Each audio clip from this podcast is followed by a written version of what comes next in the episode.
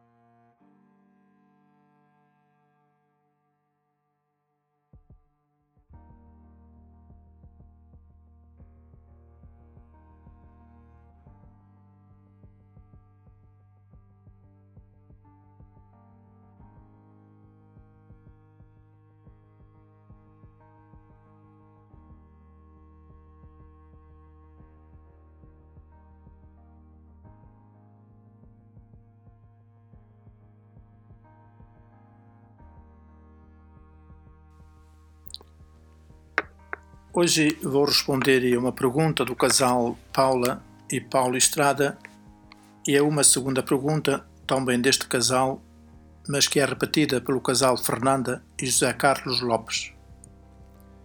A primeira pergunta do casal Paula e Paulo Estrada é a seguinte: Como está na Diocese a incrementação da preparação para o matrimónio, o vulgo CPM, que a exortação advoga urgente e de maior importância para a celebração do sacramento. O CPM na Diocese está como as famílias e os jovens desejam que ele esteja e as próprias comunidades. O casal que faz a pergunta já foi responsável pelo CPM na Diocese e sabe as dificuldades que existem neste campo e o esforço que fizeram para que o seu trabalho tivesse algum êxito e fosse eficaz e, e útil para os noivos. O secretariado diocesano, chamemos-lhe assim, vai fazendo o que é possível. É um trabalho de famílias para futuras famílias. E sabemos que há muita resistência à formação em todas as áreas da pastoral. E esta área não é exceção, até é capaz de ser pior alguns preconceitos contra ela. Os documentos falam na preparação remota, próxima e imediata. A preparação remota para o casamento começa em pequeninos, na família. O testemunho que vem eh, entre o pai e a mãe, o testemunho que lhe dão os pais, como se como dialogam, como se desculpam, como se relacionam, como vivem e convivem. Esta é a primeira escola. E esta escola da família é, é completada pela, pela comunidade na qual os jovens, eh, os jovens desde pequeninos se vão, se vão inserindo e fazendo caminhada. E o testemunho da comunidade e das famílias da comunidade. Esta é a preparação remota, a que se bebe de facto no seio da família e no seio da comunidade.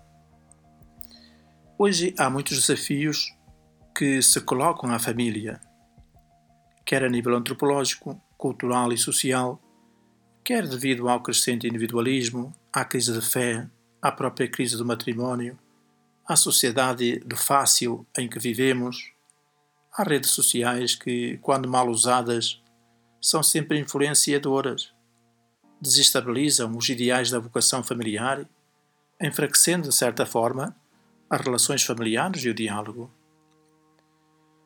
A exortação apostólica Amoris Letícia diz que as famílias e as comunidades cristãs precisam ajudar os jovens a descobrir o valor e a riqueza do matrimónio. É o número 205. Portanto, em primeiro lugar, as famílias e as comunidades cristãs. E esta formação deve ser adequada de forma que os não afaste do sacramento.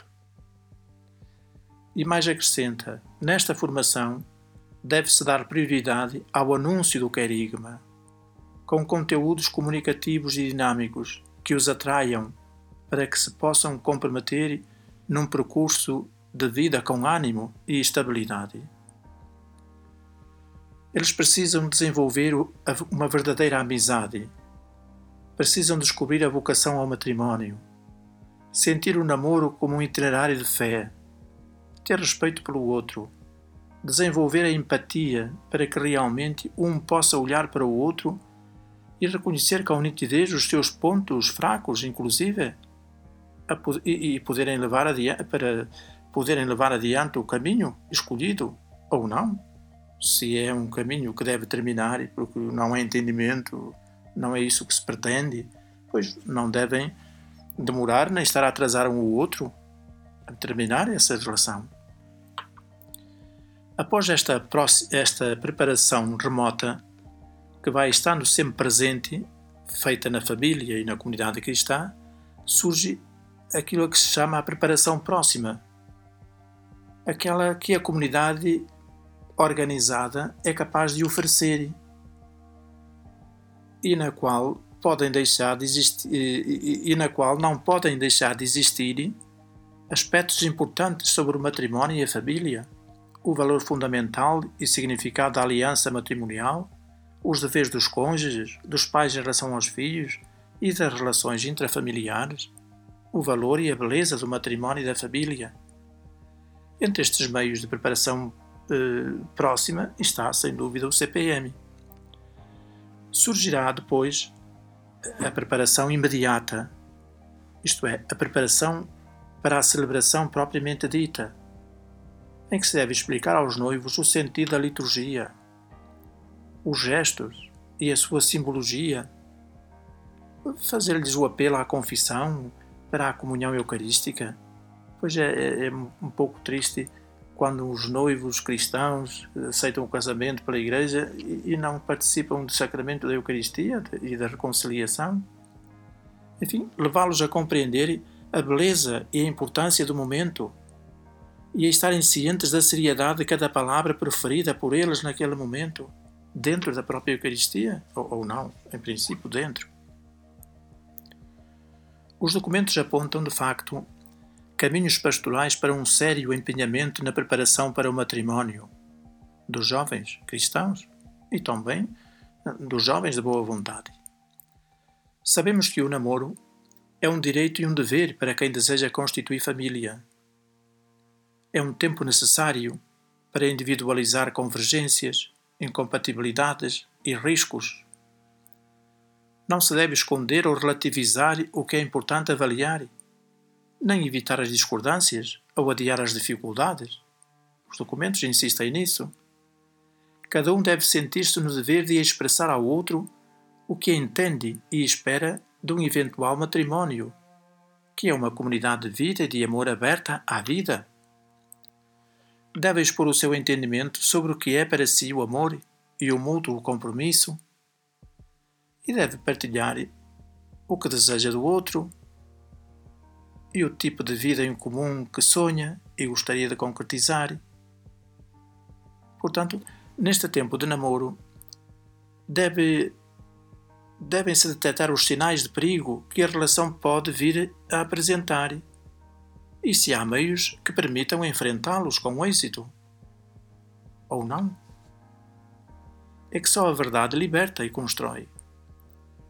E o namoro ajuda a entender quais são os pontos de proximidade, se os há, se os não há, se são escassos, se são incompatíveis e sem solução, se são passíveis de uma caminhada conjunta, tudo isso. Ninguém ama o que não conhece. E muitos decidem casar sem se conhecerem tanto quanto baste. Por isso, é importante que enfrentem o desafio de se manifestar a si mesmos e aprender quem é realmente o outro. Aprender a amar algo, aprender a amar alguém não é algo que se improvise ou se decida já e agora, sem demora, idealizando paraísos. A mera atração mútua, se é importante, não será suficiente para sustentar uma união estável e feliz. Há que aprofundar outras motivações que confiram ao possível matrimónio reais possibilidades de estabilidade e êxito, sem atitudes interesseiras ou, ou jogos de tipo comercial. se o amor se reduzir a uma mera atração ou a uma vaga afetividade, é de prever que o casal venha a sofrer grande fragilidade quando a afetividade entrar em crise ou a atração física diminuir. E muitas vezes o tempo de namoro e noivado é curto e leve, é superficial, não é suficiente para uma verdadeira maturação. Por isso, depois de, depois de se casarem, muitos jovens casais continuam, e bem, a completar aquele percurso nos primeiros anos de vida matrimonial, enriquecendo e aprofundando a decisão consciente e livre de se pertencerem e amarem até ao fim. Os movimentos da pastoral familiar, as equipas de espiritualidade conjugal ou grupos informais de famílias são um excelente meio para este crescimento. Como afirma Francisco, o amor é artesanal. O matrimónio é um caminho dinâmico de crescimento e realização é um projeto sempre inacabado. Os jovens, aqueles que têm a sorte de ser contagiados na dinâmica do amor e na abertura à, à comunidade pelo testemunho familiar, são os primeiros a saber aproveitar as instâncias e iniciativas de formação que a comunidade cristã oferece, como, por exemplo, o CPM. Como seria bom se as famílias as comunidades e os jovens se interessassem por isso. Como seria bom? Seria bom para os jovens, para as futuras famílias, para a sociedade.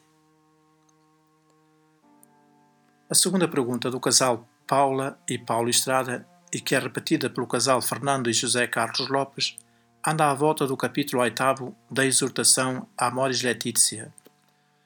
E poderíamos formular assim: como está na Diocese o tema do capítulo 8 sobre os recasados e as situações não regulares.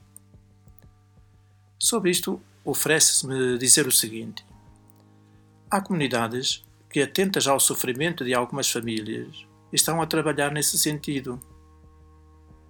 Eu próprio publiquei uma carta para facilitar esse trabalho, uma carta pastoral para a aplicação desse capítulo oitavo a que dei o, título de A Bem da Família e foi distribuída por toda a Diocese. Entendo que é um trabalho que diz respeito a todos. As famílias não são apenas destinatárias de evangelização ou formação. Também devem ser protagonistas dessa formação e dessa evangelização junto de outras famílias. E neste campo, podem de facto fazer um grande trabalho junto de outras famílias que vivem eh, nessa situação. Há quem se tenha adaptado à situação e já não reage, e quem o sabe, mesmo sendo amigos, não os desperta, não lhes abre caminhos para que ao menos tentem resolver o problema. Há quem tenha reagido e tratado eh, de ver se, se a sua situação tinha alguma saída. Há quem, em consciência, tenha visto essa saída como possível. E há quem, em consciência, pelo discernimento feito, o não tenha visto. E há quem, sabendo qual é a sua situação, continua praticante, mas evitando o que a Igreja lhe diz que deve evitar porque as situações são diferentes. Cada caso é cada caso. E vai-se fazendo o caminho. Mas será tanto mais eficaz quanto mais todos colaborarmos com o sentido de fé e de igreja. Isso é que é importante. Como sabemos, a exortação não se resume ao capítulo 8. De facto, devido ao imediatismo desta temática, do tema dos divorciados recasados, foi o que foi mais explorado pelos meios de comunicação social e teve mais eco, quer porque há muitas situações de pessoas a sofrer nessas situações, quer para fazer pressão sobre quem refletia sobre o assunto. Pela altura do Sínodo, as notícias eram quase só sobre essa questão. Mas todo o documento é importante sobre a temática da família. O documento é um documento conclusivo do que se passou no Sínodo, lá se passou muita coisa, e se debateram muitas dimensões eh, das temáticas relacionadas com a família. O Papa Francisco, no documento, convida os fiéis que vivem em situações complexas a aproximar-se com confiança para falar com os seus pastores ou com leigos que vivem entregues ao Senhor. Nem sempre, diz ele, encontrarão neles uma confirmação das próprias ideias ou desejos, mas receberão seguramente uma luz que lhes permita compreender melhor o que está a acontecer e poderão descobrir um caminho de amadurecimento pessoal e convida os pastores a escutar com carinho e com serenidade, com o desejo sincero de entrar no coração do drama das pessoas e compreender o seu ponto de vista, para as ajudar a viver melhor e a reconhecer o seu lugar na Igreja. É sabido que este capítulo oitavo contém um convite à misericórdia e ao discernimento pastoral diante de situações que não correspondem plenamente ao que o Senhor propõe. O Papa usa três verbos diferentes e que são muito importantes a ter em conta e que se devem ter em conta perante estas situações: acompanhar, discernir e integrar. São fundamentais para que se possa responder em consciência a estas situações de fragilidade que quase sempre são complexas implicam uma certa gradualidade na pastoral, dando importância ao discernimento, tendo em vista as normas, as circunstâncias atenuantes e, por fim, aquela que o Papa define como a lógica da misericórdia pastoral. É um trabalho delicado. Muitas vezes, como diz o número 291, muitas vezes semelhante ao de um hospital de campanha e o pontífice assume que aquilo que foi fruto da reflexão do Sínodo, reafirmando que o, que, reafirmando que o matrimónio cristão é o que é. E acrescenta que algumas formas de união de facto contradizem radicalmente este ideal, enquanto outras o realizam pelo menos de forma parcial e analógica. E dentro de cada situação, a Igreja não deixa de valorizar os elementos construtivos nas situações que ainda não correspondem ou já não correspondem à sua doutrina sobre o matrimónio. É o número 292. E adverte que temos de evitar juízos que não tenham em conta a complexidade das diversas situações e que é necessário estar atentos ao modo em que as pessoas vivem e sofrem por causa da sua condição diz que se deve ajudar cada um a encontrar a sua própria maneira de participar na comunidade eclesial, para que se sinta objeto de uma misericórdia que ele considera imerecida, incondicional e gratuita. É o número 297. E ao mesmo tempo diz que se devem evitar eh, a todo custo a ocasião de escândalo, isto é, se porventura uma abertura ou inserção na comunidade de alguém vier a provocar escândalo na comunidade, deve evitar-se que isso aconteça. O escândalo é sempre escândalo. E ainda diz que os divorciados que vivem numa nova união, por exemplo, podem encontrar-se em situações muito diferentes, que não devem ser catalogadas ou encerradas em afirmações demasiado rígidas sem deixar espaço para um adequado discernimento pessoal e pastoral. Tendo em conta, pois, esta variedade inumerável de situações concretas, não se pode esperar uma norma, uma norma, uma normativa geral de tipo canónico para aplicar a todos os casos. Porque o grau de responsabilidade não é igual em todos os casos. Não há casos iguais. Cada caso é cada caso. Todos são diferentes. Aquilo que faz parte de um discernimento prático de uma situação particular não pode ser elevado de facto à categoria de norma para os outros. Cada caso é cada caso. Todos são diferentes. No entanto, Compreender todas estas situações excepcionais não implica, jamais, esconder a luz do ideal mais pleno, nem propor menos de quanto Jesus oferece ao ser humano. E hoje, mais importante do que uma pastoral dos fracassos, é o esforço pastoral para consolidar os matrimónios. É este esforço que deve existir para que se evitem as rupturas. É o número 307. Portanto, no campo da pastoral há muito a fazer,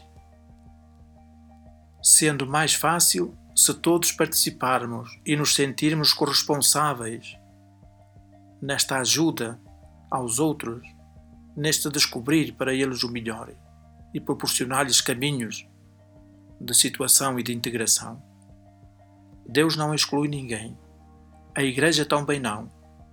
Mas as pessoas devem viver em paz com a sua consciência. E por isso precisam fazer este discernimento. E no fim do discernimento, também não é a Igreja que decide, são eles mesmos, em consciência, sobre a sua situação e o modo de se poderem integra integrar ou reintegrar na própria Igreja. O resto das perguntas, as perguntas ficam para a próxima vez.